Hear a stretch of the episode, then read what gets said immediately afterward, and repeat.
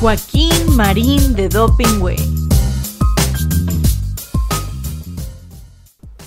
Muy buenas tardes, ya estamos listos como todos los días aquí. En este palco, Joaquín Marín, de Do. Pingüe, Carlitos querido, ¿cómo estás? A todo dar, Joaquín. Sí. A todo dar. ¿Ya viste que nos echó el presidente en la mañanera? ¿Cómo ves? Sí.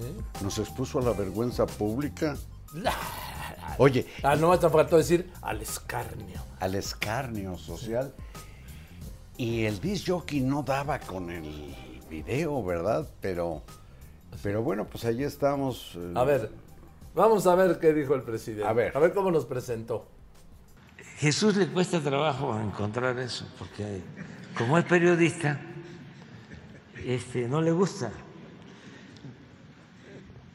Pero tenemos que hacer esa labor también para que no se repita, porque estaban hasta arriba, se sentían intocables. Decían, el cuarto poder, no, segundo poder. Y esto, ya lo tiene.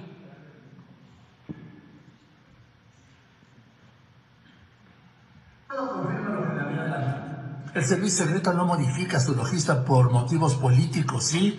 Como los que invocó López Obrador, ni por temas de amistad, a los que también imploró. Y al hacer López Obrador de un asunto de logística y de seguridad un tema político y no lograrlo, fue eso, una derrota política.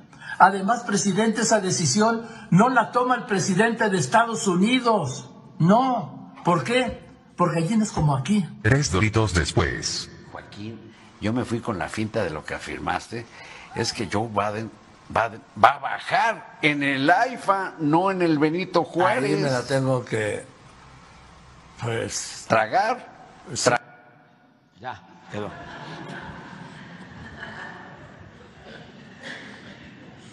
Bueno, adelante.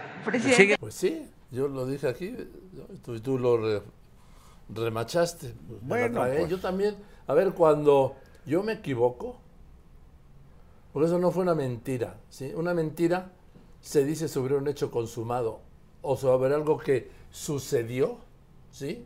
Y se niega y se da otra versión, ¿sí? No puedes mentir a futuro.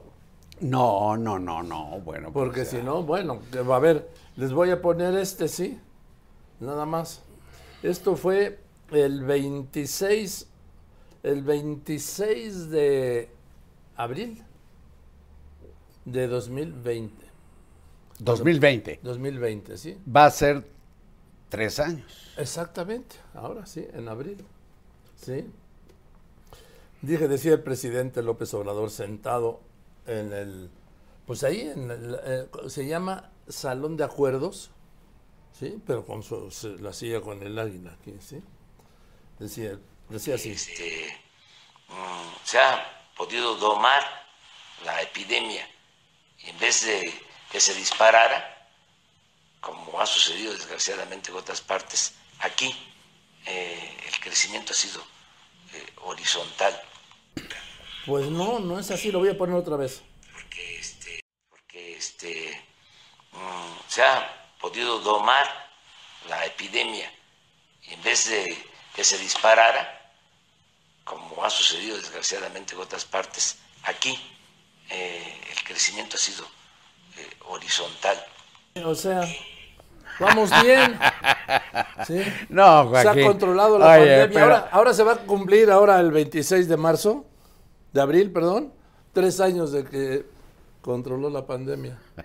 Pero, pero eres, eres un cabrón, qué sádico eres. No, Porque ¿por qué sádico? A la cosa en que, en que nos exhibe ahí, hablando de lo de Biden y el aeropuerto Felipe Ángeles, le zorrajas algo que evidentemente, pues fue un error catastrófico el del presidente. Diría porque- López Gatel. Se aplanó madres, Joaquín, y el número de muertos Bueno, subió decir, hasta alrededor día- de 600 mil. Aquel día iban 1.351 defunciones.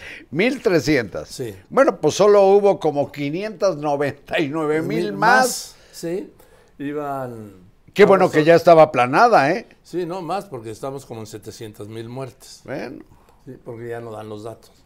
Y eran contagios, pues iban como, pues qué te diré, 100 mil contagios.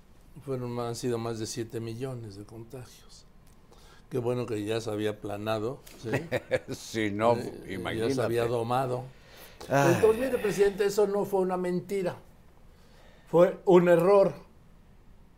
¿Sí? Una equivocación. Creerle a Hugo López Gatel. Que también dijo, ¿te acuerdas aquella de López Gatel? No, hombre. Que dijo que de llegar a, 600, a 60 mil muertes sería un evento catastrófico. Multiplíquelo por 11, doc- eh, doctor López Gatel. Oye, López. Gatel que ya admitió que la vacuna cubana Abdalá nadie se la quiere poner. Pues no. Pero parece que sí hubo, pues, conejillos de indias que se han aplicado, según él, la vacuna patria. No, ¿cuál? va- No la pueden aplicar si no existe. No, pero la están experimentando. Ah, sí, bueno, pero acuérdate que ese es otro engaño. Están agarrando pendejillos de indias. Acaba de decir el martes López Gatel, obviamente en la mañanera, pues ¿dónde si no? Acaba de decir que ve bien la vacuna patria. Pues que preste los lentes López Gatel. Porque la doctora María Elena Álvarez Builla, directora de CONACYT, dijo que iba a estar lista la vacuna mexicana patria para diciembre de 2021. Estamos en enero del 23, Dos y pico años después, uno y... ¿no? Sí, bueno, claro, sí. Y, y nada. Tú bueno eso lo de pico, yo me quedé con los dos años. Este, No, y razón. nada. Año y pico después. Sí, y nada de la vacuna.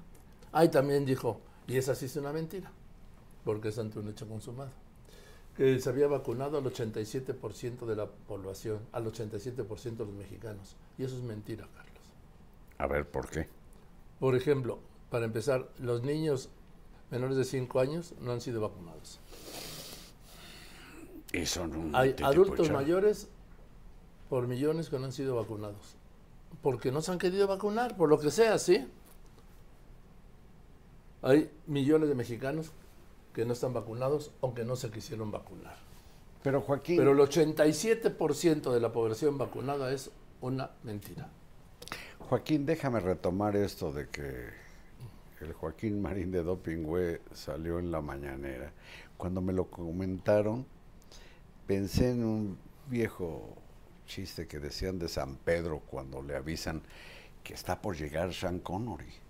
Y entonces San Pedro dice, uy, Sean Connery, y yo sin tubos.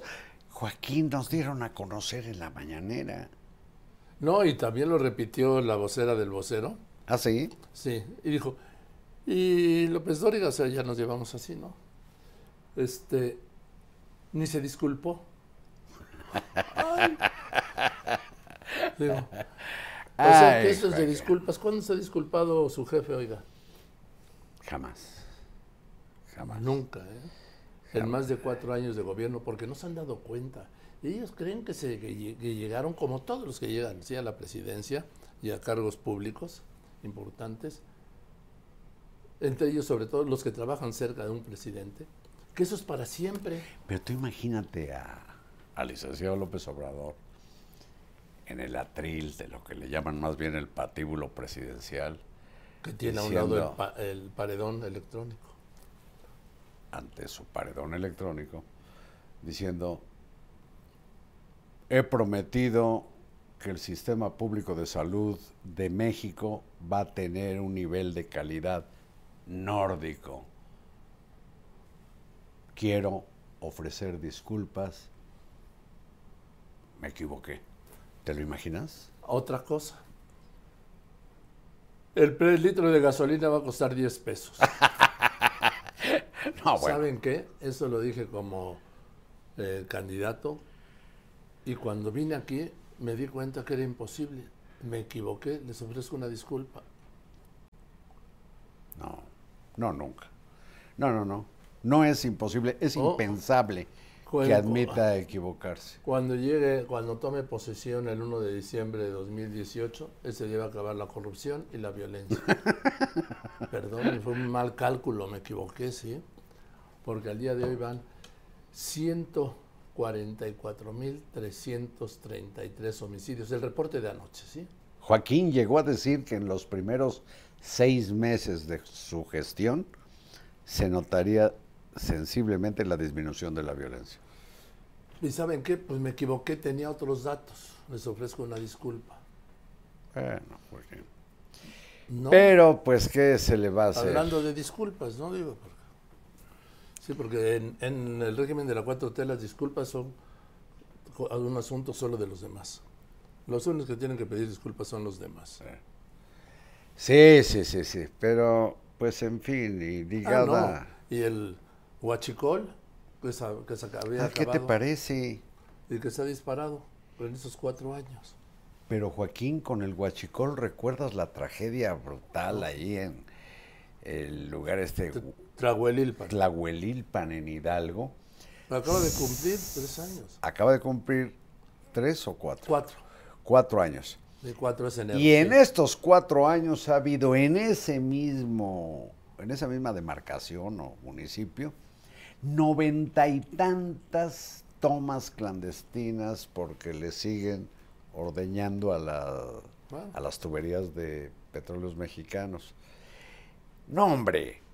Oye, pero, ofrezco una disculpa, dije que pero los cuentos son a toda madre. ¿A poco no te gustaron los cuentos, por ejemplo, de, eh, no sé, las mil y una noches? Sí, esto que tiene que ver con las mil, con la 4T. Pues que en buena medida la 4T vive del puro pinche cuento. Ah, bueno, Ah, bueno, sí. Oye, creo. Y mira, ligado a la 4T está el caso tan vergonzoso de la ministra Yasmín Esquivel. Ya sabemos, ha quedado claro, la Universidad Nacional Autónoma de México no tiene en su ordenamiento interno, en su legislación, manera de desconocer el título de de licenciada en. Derecho que le dio. Ya sabemos también que el título no es el único, que la tesis no es el único requisito para obtener un título universitario, sino que debes presentar, presentar un examen, un examen oral, para que Defiendas los sinodales eh, no solo defiendas su tesis, sino te hacen preguntas que avalan eso que se llama tus conocimientos. Bueno, pero en el servicio público, y es el caso de la universidad, no se puede hacer lo que no está expresamente permitido, previsto en la legislación. No se puede improvisar. Solo puedes hacer lo que te permite la ley. bueno, eso es.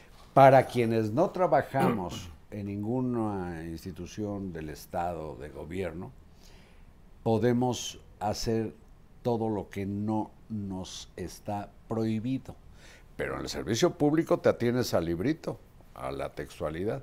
Bueno, entonces, la UNAM no puede quitar el título. Por eso se lo turna a la Secretaría de Educación, que otorgó, expidió una cédula profesional en que dice Que te permite ejercer. Licenciado López Dóriga, usted No, puede ejercer, usted, señor usted licenciado puede ejercer legalmente su profesión. Eso es lo que hizo la Secretaría de Educación con base en el título que presentó la señora. Bueno, pues ahora tendría que decir por el informe de la universidad entregado a la SEP, pues oye, ese título ya no, digo, esa cédula profesional te la, te la anulo. No, pero la, la UNAM nunca le dijo, ya sé que no lo puede hacer, por eso no le dijo, este título está anulado. Proceda a cancelar su, Porque no lo puede su hacer. cédula profesional. Es un tema... Pero Joaquín, piensa, por ejemplo, en los médicos que se ven en problemas porque dejaron, se les olvidaron las pinzas en el vientre de algún paciente, que por negligencia o intencionalmente provocaron no sé qué desastre sanitario, quizás la muerte de uno o más pacientes. ¿Qué ocurre? Viene una investigación y lo primero que aplica no es quitarles el título universitario, sino su cédula profesional para que no ejerzan la medicina. Bueno, ¿Por qué en este caso no se Pues no se- aplica? Pero el caso más patético me parece de la... Habló contigo la directora eh, de tesis y sinodal de Yasmín Esquivel, Esquivel y te dice que como eran tiempos prehistóricos y no se había inventado el fuego, que la biblioteca tenía pocos libros o no había biblioteca, la señora roló proyectos de tesis entre sus alumnos. Ah, chinga. Y entonces sale con la coartada, para mí falsa, de que un año antes fue reconocida como una gran profesora o la mejor profesora de la UNAM. Pues sí, mucha gente es a todo dar hasta que comete su primer crimen o es descubierto en un fraude.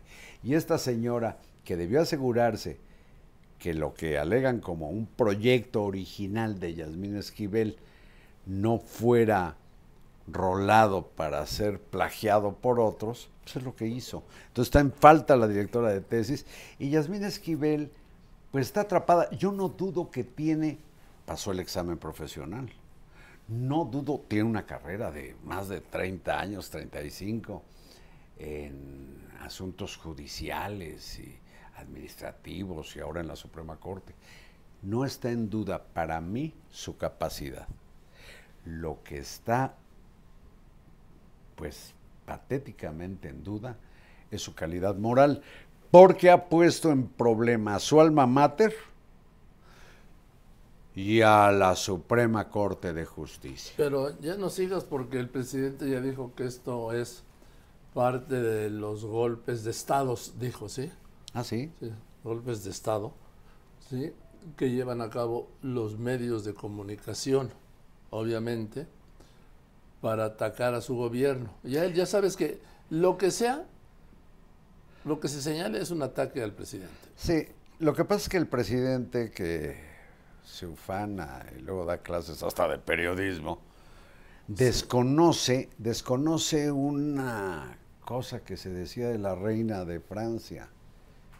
La señora no solo tiene que ser honrada, sino parecerlo. Y en este caso yo no dudo de la capacidad profesional de Yasmín Esquivel. Pero en cuanto que le puso chinampinas que pueden resultar explosivas tanto al Poder Judicial Federal como a la Universidad Nacional Autónoma de México, lo menos que debiera hacer es pues hacerse a un lado. Decir, señores, O pedir una licencia temporal. pues por, por juventud, por inmadurez, por desconocimiento, porque mi directora de tesis cometió la imprudencia de rolar mi proyecto de trabajo entre otros alumnos, pues he causado un problema, pues me da mucha pena, pero yo mejor me hago a un lado para que las instituciones funcionen sin quedar bajo sospecha de que haya una pues una falta de ética en las resoluciones de la Suprema Corte. Esta, eh, este conflicto está golpeando a la UNAM y le sirve al presidente para seguirla golpeando cuando ha dicho que ya no manchen la autonomía, ¿sí? ¿Qué te parece? Sí, y otra vez fue contra la derechización de la UNAM, en fin, contra todo esto. Es que todo lo ideologiza el presidente. Qué y, y los suyos, y los suyos. Oye, ¿cómo viste lo de el subsecretario Ricardo Mejía? Aquel que, habiendo matazones, Sí, pidió licencia, creo que dos semanas para ir a promover la tontería esa de la revocación así de mandato es, sí. a Coahuila, ¿verdad? A ver, sí, mira, Carlitos, era subsecretario de Seguridad Pública del Gobierno Federal en un país en donde desde el 1 de diciembre a la fecha, voy a repetir la cifra el día de anoche, se han cometido 144.333 homicidios dolosos y él en su campaña política. O sea, ¿cuál era su prioridad?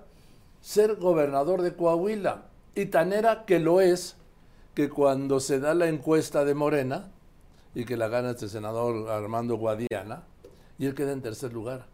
Y ese mismo día fue el 12 de diciembre, desconoce los resultados y denuncia amaño. Y luego el 15 de, el jueves 15 de diciembre, me acuerdo muy bien la fecha porque por la noche fue el atentado a Ciro. 15 de diciembre. Sí, el jueves. eh, lo presenta el presidente con él, agarrado así al lado del atril, y hace un elogio que eh, eh, dice que además lo va a nombrar su representante personal en ¿Te Coahuila. parece? Pues cuando el representante proyectos. personal son, es el superdelegado. No, es bueno, ese es el representante del pero, gobierno pero federal. ¿cuándo habíamos oído en 54 años de, reporteros Sí. Que en una elección el presidente manda a un estado un representante personal? No, señor, usted no se debe meter en asuntos electorales. Bueno, y después dijo que con mucha paz, con mucha madurez, le había dicho que había aceptado el resultado. Fíjate, yo le pregunté esta semana al mismo Mejía, oye, ¿por qué usted no le dijo ahí al presidente en ese momento, oiga, no, no es verdad eso, no he aceptado? Es que hay lugares para todo. y luego le dice que es, ah, destaca de la lealtad de Ricardo Mejía. Luego Ricardo Mejía, pasan tres semanas y media, y anuncia que ha logrado la candidatura del PT al gobierno de Coahuila, rompiendo la coalición Con el verde y con Morena. ¿sí? Y pues facilitándole el camino al candidato de la coalición del PRI, PAN y PRD. Pues divide y vencerás. Entonces, le pregunto yo también, oiga, pero pues este abandona usted Morena. dice, no, yo nunca he sido de Morena. Ah, pues me estoy enterando ahora. Que en realidad ha sido saltimbanqui, ¿no? Ha estado en prácticamente todos los partidos, empezando por el PRI.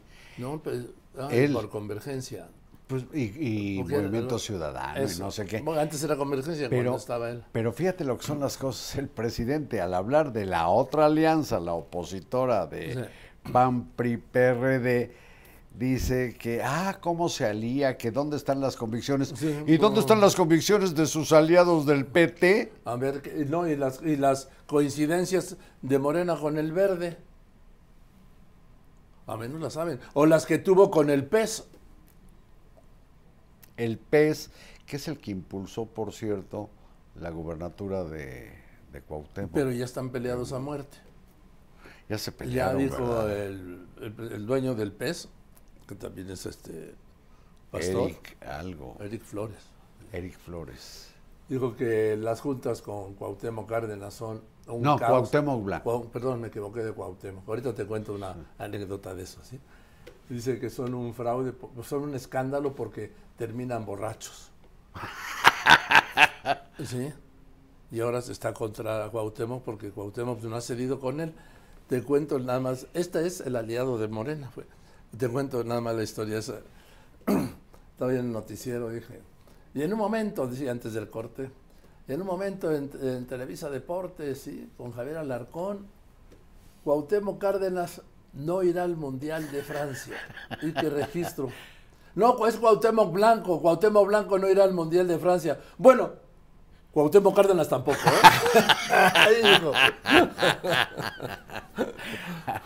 Pero fíjate, a propósito de Cuauhtémoc y su gobierno en Morelos, qué desastre, qué vergüenza esta discrepancia, pues yo pienso científica, entre las fiscalías de Morelos y de la ciudad de, de- no la ciudad, ¿eh? porque México, la capital se llama Ciudad de México. Bueno. No dices la Guadalajara o la No. Puebla, es Ciudad de México. Entonces, Sí, entre hablar- ciudad, hablar como apaches quitando los artículos, ¿sí? entre las fiscalías morelense y capitalina, a propósito de la causa de la muerte de la joven Ariadna Fernanda, ¿lo recuerdas? Sí, claro. Que la tiraron ahí en la, cerca de la, La pera fueron a tirar en- ya en, en jurisdicción de Morelos. de Morelos, en la carretera México-Cuernavaca, Pasando la pera. por ahí. Pero murió en la Ciudad de México como está aprobado. Bueno, para la Fiscalía Morelense que realizó la necropsia, con datos que te desglosan las médicas, todas mujeres forenses que practican, deben ser patólogas, dicen, pues aunque tenía golpes o señales de golpes, ninguno lesionó órganos internos, ni la cabeza ni nada. Murió por una broncorespiración a causa de una congestión alcohólica. La Fiscalía de la Ciudad de México dice no, murió por los golpes. Entonces, el presidente pone a terciar, ya ves que la Fiscalía General de la Es República autónoma. es autónoma. Sí. Entonces le ordenó a la Fiscalía General de la República terciar. Y bueno, pues imagínate si Gers Manero iba a agarrar una bronca con Claudia Sheinbaum. No, sí la agarra, pues, sí. Con ¿Tú la crees col- que sí? sí. Bueno, el caso es que la uh. para la Fiscalía tiene razón la Ciudad de México, la Fiscalía de la Ciudad de México. Bueno, aquí el problema es que para la Fiscalía Morelense solo les tocó ver de qué murió la persona cuyo cadáver encontró en su territorio. ¿Por qué este litigio se volvió tan, tan, tan, tan... ¿Por qué se ensució tanto? Por la canija pinche política. Ah. Desde el primer día, tanto la fiscal, pero sobre todo, caray, la doctora Sheinbaum, se lanzaron y acusaron, señalaron pues al fiscal de Morelos de haber, eh, pues, Encubierto. encubierto un feminicidio. Fíjate qué cargo tan grave. Y ahora con este respaldo, que no pasa de ser una opinión de la Fiscalía General, pues vuelven a decirlo. Y yo, por las explicaciones, porque no se conocen las explicaciones del Instituto de Ciencias Forenses de la capital, ni de la Fiscalía, no se conoce en detalle el alegato, que sí lo tienen las médicas forenses de Morelos, de por qué es una u otra la causa de la muerte. Entonces yo creo que hay mano negra. Yo creo que se han expuesto más al escrutinio público los de Morelos que los de Ciudad de México y los federales. Por fortuna, finalmente la opinión de la Fiscalía General de la República no sirve de- para nada y será el juez donde está en la ciudad, en la capital del país, viéndose la muerte de Ariadna Ciudad de México. de Ciudad de México. No dices la Veracruz. No, pero el eso es caso la es Ciudad de Sí, México. sí. Y la Mérida, ¿no? La No, Me- no, no, ¿por Ciudad de? México se llama Ciudad de México, que yo creo que fue un mal nombre, pero bueno, porque Ah, da lugar. Ahora, ahora vamos de. Es que da lugar a este tipo de alegatos. No, ese es un alegato sin sentido. Sí. Para tienes mí que lo poner, tiene. tienes que poner un artículo. El, la, los, las. Bueno, el Joaquín No, no es así. me contradice Porque siempre. soy su nombre propio. La Ciudad de México. Ciudad de México es un nombre propio, como decir Jalisco. No dices el Jalisco, Bueno, no ver, dices yo- la Tamaulipas. Yo, no voy a entrar en esta discusión. Oye, y de Tamaulipas tendrías que decir las Tamaulipas por la pluralización. Plural y femenino. Bueno, no la S. Bueno, ¿quieres que te enseñe el S? No. la S, la S. El, el S, pues dame una lupa. Híjole, qué sucio. Bueno. No, yo lo que estaba antes de esta. Se me fue con el tema etimológico. Digo que esto lo tendrá que resolver el juez de la Bueno, causa pues sí. en la capital del país. Bien. Dicho lo cual, eh, ¿qué le contesta? Porque el Ricardo Mejía se va contra Mario Delgado. Dice que es un corrupto, un vendedor. Que, y le contesta Mario Delgado con que mm, Ricardo Mejía mordió la mano que le daba de comer y besa la bota del que lo patea Ay. que es un hombre sin palabra, que no acepta ni lo que. Anda. Qué calidad de debate al interior Pues sí, de López Obradorismo, Joaquín. De- sí, de López En Obradorismo. año electoral. Sí. Y yo no tengo duda de que la actitud de Mejía pues favorece eh, fundamentalmente al PRI y que sí al PAN. traicionó la firma de aceptar la encuesta, traicionó su palabra, el resultado, todo. Pero bueno, Es que me dijo, no, es que el, eh, el pueblo de Coahuila, ¿sí? Eh, me apoya y me exigió y, Sí. y dije, ¿y, y como cuántos eran? ah, pues en la seis de no Torreón, qué. cuatro de la yo como laguna. digo, pues eso lo veremos, lo veremos en el resultado, ¿sí? Pues sí. Y luego ya el presidente sacaba ya el, el elogio presidencial a Mejía, de que era Y dice que se fue sin despedir. Sí, no. No me dio ni el adiós. ¿Sí? Me dejó un papel. Ahí, ahí se vio bien López Obrador, con su desdén. Sí. Qué madrazo le puso a Mejía. Y yo creo que tiene razón el presidente, pues lo engañó Mejía. Y lo que en realidad hizo Mejía fue, pues, seguir los canales y dejaron una carta con su renuncia. etcétera. No, un papel, su carta de renuncia. Sí, nada más que. Y en la que también se despide y agradece. Pero ¿cómo lo tomó el presidente?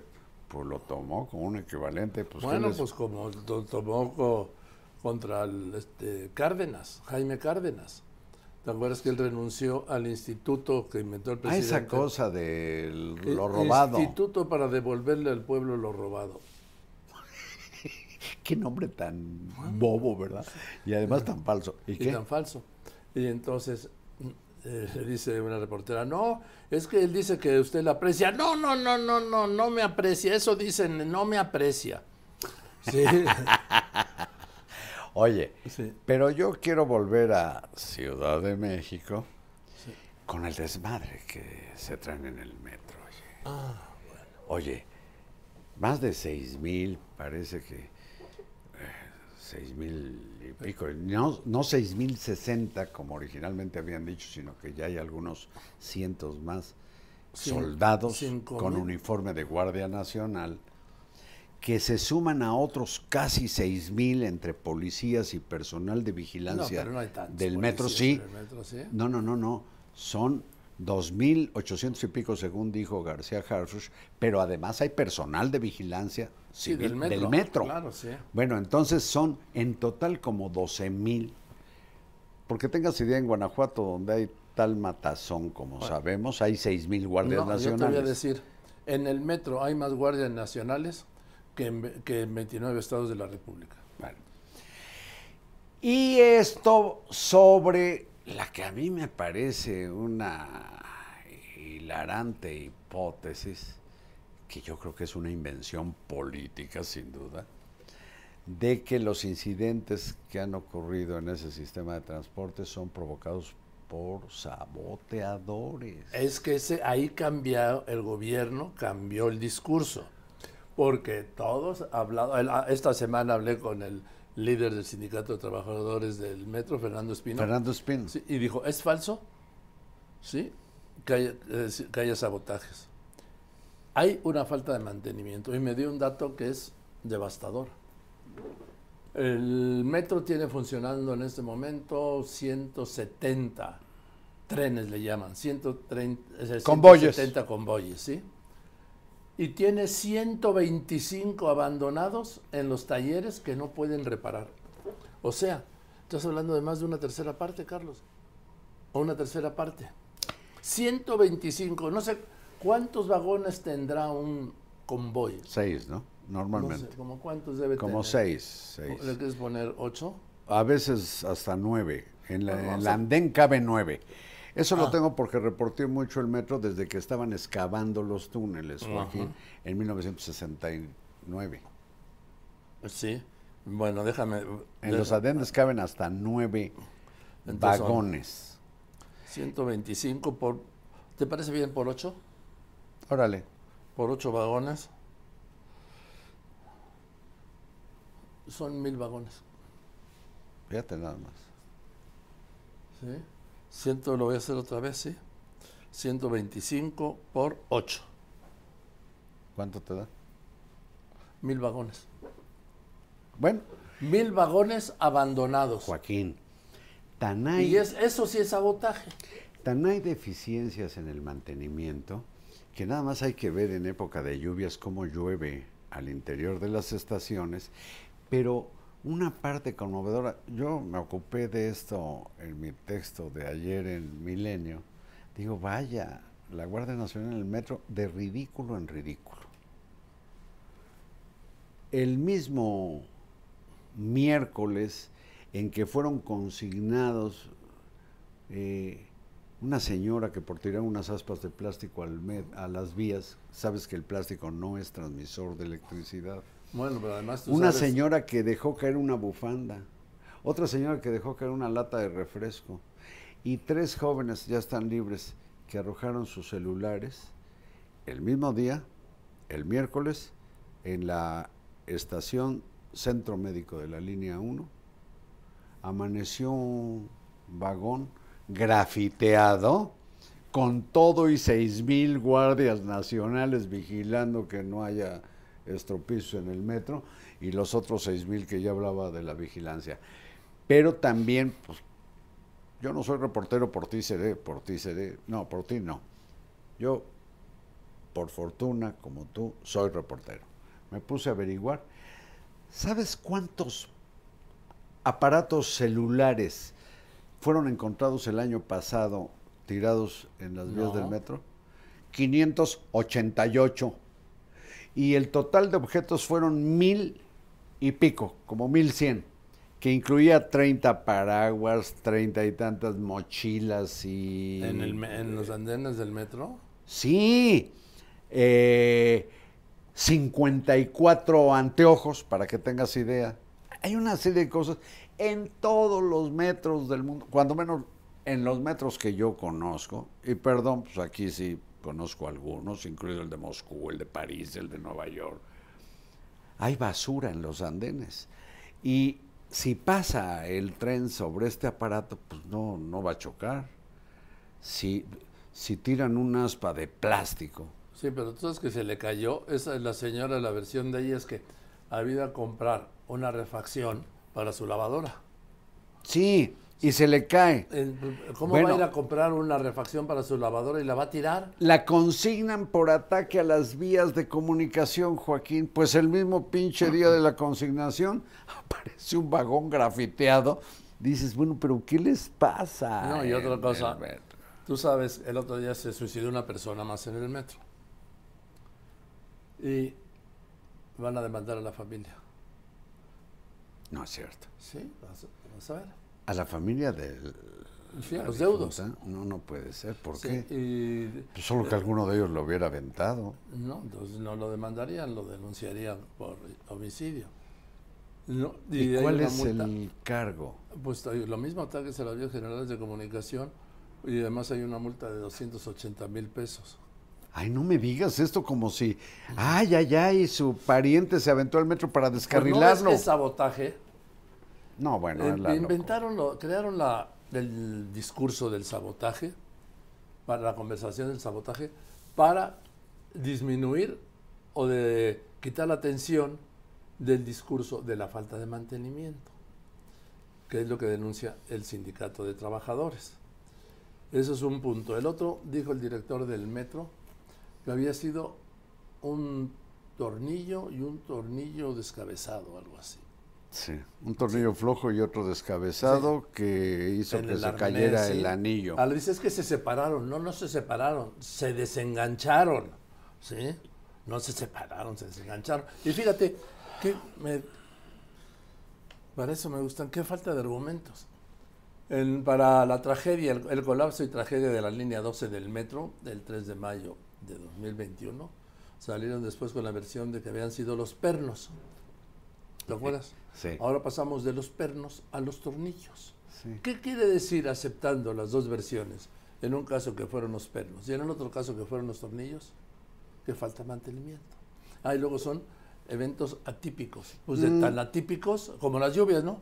Cuando son las inundaciones, es que es por las lluvias atípicas. Ah, Y no, son- no se inundó la ciudad, son encharcamientos. que ya te he contado que eso lo inventó Amado Treviño, que era el, Mira. el jefe de prensa de Octavio Sentíes.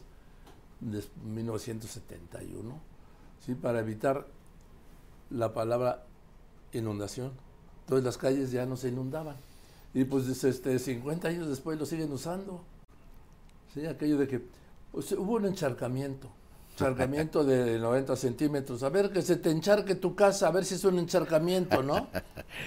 Oye, pero fíjate, en esto del metro y los objetos que, pues que andan, imagínense, a- detener a tres jóvenes, e intervino la Guardia Nacional, ¿eh? Ah, no, sí, y el ejército. Oye, y en el texto de ayer describo cómo como 10 personas, de los cuales cuatro son soldados, y hay uno con uniforme de Guardia Nacional, pero los otros de verde dicen en la espalda de, en, el chaleco antibalas, ejército, ven algo junto a las vías y se oye una voz. Eso es oro molido. No, eso es oro. Oro molido. Entonces se baja el soldado y yo dije, chinga, le encontraron un, un reloj ahí a punto de la bomba. Se bajan y era una lata de refresco. Y el soldado se pone guantes azules profilácticos, le toma una fotografía al pinche bote, Lata. toma una bolsita de plástico transparente para preservar la evidencia, sí, para no contaminar, no dejar sus huellas, ¿verdad? Lo sella.